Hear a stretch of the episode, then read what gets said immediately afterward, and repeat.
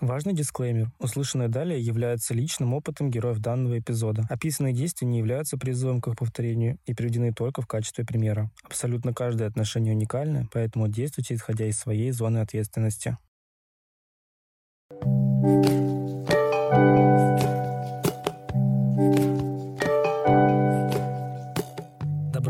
пожаловать в «Теперь настрою». Меня зовут Егор, и в этом подкасте я вместе с гостями рассуждаю вслух о том, как понять, простить и не допустить измену. В прошлом выпуске я рассказал о том, что такое измена. Если вдруг еще не слышали, советую ознакомиться, чтобы лучше понимать, о чем пойдет речь дальше. Ну а сегодня вместе со специалистом мы разберемся в природе и причинах измены. Сегодня у меня в гостях Вита Рыбак, клинический психолог. Всегда, в принципе, хочется начать с детства и всего, что с ним связано. Если в родительской семье есть опыт измены, то как это скажется на ребенке? А, конкретный пример тогда приведу. У меня однажды пришел сын из школы, это начальные классы, и сказал, что одноклассница рассказала, что папа ушел из семьи, и когда она вырастет, она будет бросать мужчин. Ну, прошло уже приличное количество времени, я наблюдаю. Теперь это уже молодой девушке, которая 22 года. У меня есть, конечно, надежда, что все в ее семье сложится, и она передумает, примет другое решение. Но если она до сих пор не придумала, и это ушло в подсознание, то, скорее всего, процентов 90 это может случиться. Ну, то есть да, ответ да. Если в семье опыт э, родительской измены, то на ребенке это скажется. То есть для него подобное поведение станет частью допустимой нормы, получается? Да. А должен ли вообще ребенок знать об опыте измены, если он был, или это дело двух взрослых людей? Если это доходит до развода, то придется родителям объяснять ребенку, что происходит. Ну, как-то вот на том уровне, на котором а, ребенок может понять в зависимости от возраста. Слово «измена», конечно, не будет присутствовать при этом, но объяснение будет, почему мама с папой расходятся. Можно ли сказать о том, что измена – это осознанно? То есть, если человек хочет, он рано или поздно все равно изменит? И то, и другое. Пойдем к причинам. Насколько я знаю, измена – это либо травматика, какое-то событие из детства, либо просто выбор человека. С чего вообще начинается любая измена? Я тебе схему такую очень простую, которой тебе все будет очень понятно и просто. Человек — это прежде всего триада основ тела, разум и душа. И, соответственно, взаимоотношения, семейные взаимоотношения, партнерские взаимоотношения, они также повторяют эту триаду. То есть это удовлетворение телесных потребностей, это страсть, это любовь, это сексуальные отношения. А на уровне разума это общие интересы, общие убеждения, есть о чем поговорить есть какие-то общие мысли. На уровне души это эмоции удовлетворения на каком-то эмоциональном уровне. Это тепло душевное, это понимание, это можно молчать без слов, и с человеком будет хорошо. Считается, что если два основания удовлетворяются, то есть, скажем, людей устраивает секс, и им есть о чем поговорить, то если, например, каких-то феерических чувств они не испытывают, это не страшно. Но если остается только что-то одно, но нет ни чувств, ну, соответственно, нет, например, влечения уже, брак будет трещать по швам или отношения будут трещать по швам, взаимоотношения будут нарушены, скорее всего, что а, автоматически люди будут искать а, удовлетворение вот этих потребностей там в тепле или в разговорах или физической близости уже где-то в другом месте. То есть все все равно э, сводится, если так грубо говорить, к потребностям получается просто разного рода. Ну, в принципе-то да.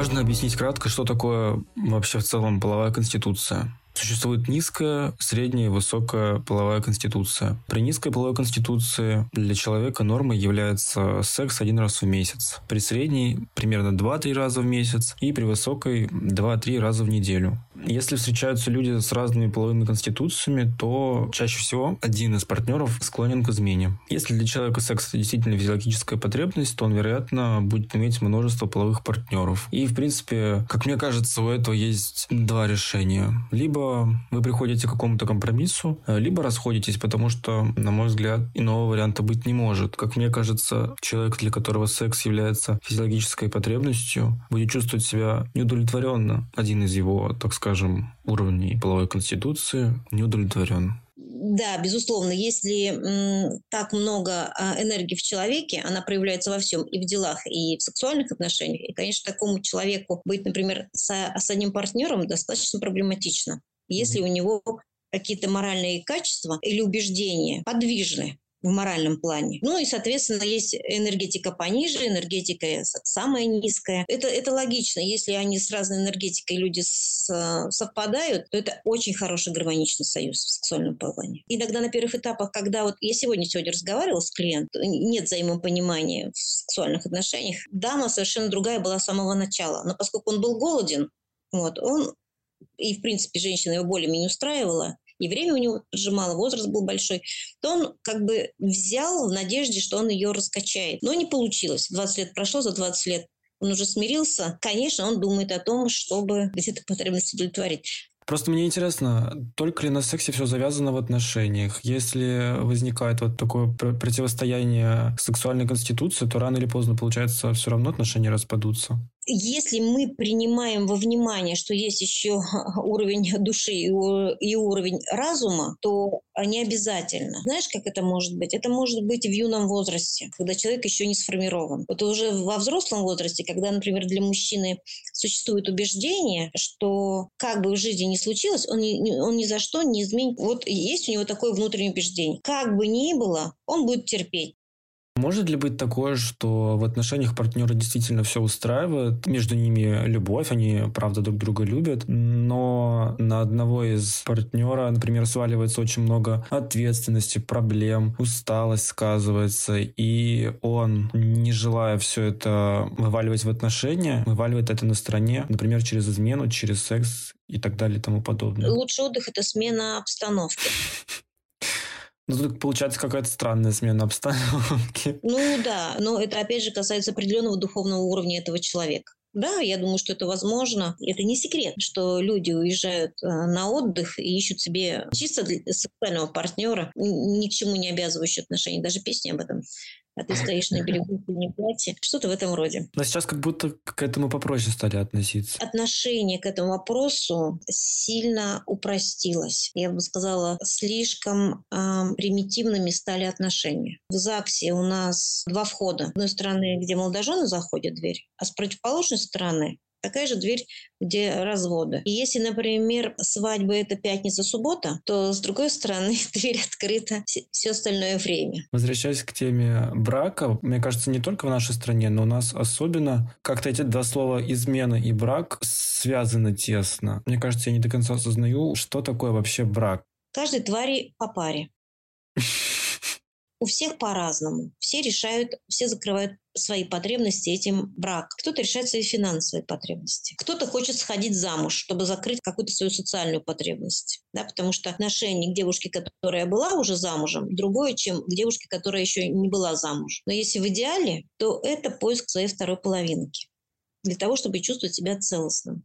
Я почему-то вспомнил, что брак — это когда ты как единица самостоятельно счастлив, но вот это кольцо на пальце показывает, что у тебя есть вторая половинка. Ну, для социума, да. Социум видит, что ты а, в этом плане благополучен. Другие понимают, что ты не свободен. Кто-то может за тебя порадоваться, вот, кто-то может огорчиться, потому что ты уже занят. Два кольца символизирует то, что в союзе состоят две а, полноценные личности, самодостаточные. То есть каждая личность – это как бы кольцо, замкнутое на себе. Я наполненный до краев человек, готовый поделиться с тобой своей полнотой. Возможно ли закрыть все потребности одним человеком? Конечно. И я думаю, что это правильно, и я думаю, что это и будет тот самый союз, к которому мы все стремимся. Давай так. Это большая редкость, но в природе такие семьи существуют. Были измены или не было, это хороший вопрос. Ну, скажем так, реально я знаю семьи, где очень хорошие отношения, где потребности закрыты, и вопрос об измене не стоит. Про ревность, она вообще как-то связана с темой измен? Процессе жизни человек справляется со своими жизненными трудностями сам. Человек, который не проходит жизненные ситуации, жизненные трудности, не справляется сам, не приобретает устойчивость. Он делает это за счет других. Неосознанно. Вот, это, это важно, неосознанно. И на уровне сознания это выходит в ревность. Ревность, она исходит из позиции «ты мне должен».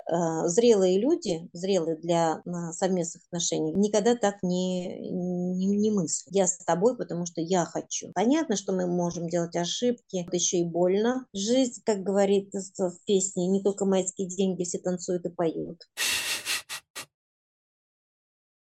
Как пережить измену менее болезненно, скажем так? Менее болезненно может только человек, который благодарен за, пусть этот болезненный опыт, как не надо делать, и какие люди не нужны больше, с какими людьми не надо вступать в отношения. И если человек не уверен в себе, не хватает любви, не хватает самоуважения, что бы я ему сейчас ни говорила, он все равно будет переживать адскую боль. Для того, чтобы пережить боль, лучшее, что можно сделать, это заняться собой. И я сейчас не говорю о каких-то внешних изменениях, хотя и они тоже имеют место. Я про то, чтобы заняться тем, что вы давно откладывали на потом. Сделайте то, о чем давно мечтали, то, что давно лежит в вашей голове, но вы думаете, потом, потом еще успею. Кто знает, может не успеете. До отношений же, до того, как вы встретили этого самого человека, вы же тоже что-то делали. Возможно, были погружены в себя, у вас были интересы, были идеи, вы к чему-то стремились. Если есть возможность, займитесь этим сейчас, в момент, когда вы переживаете такой тяжелый период.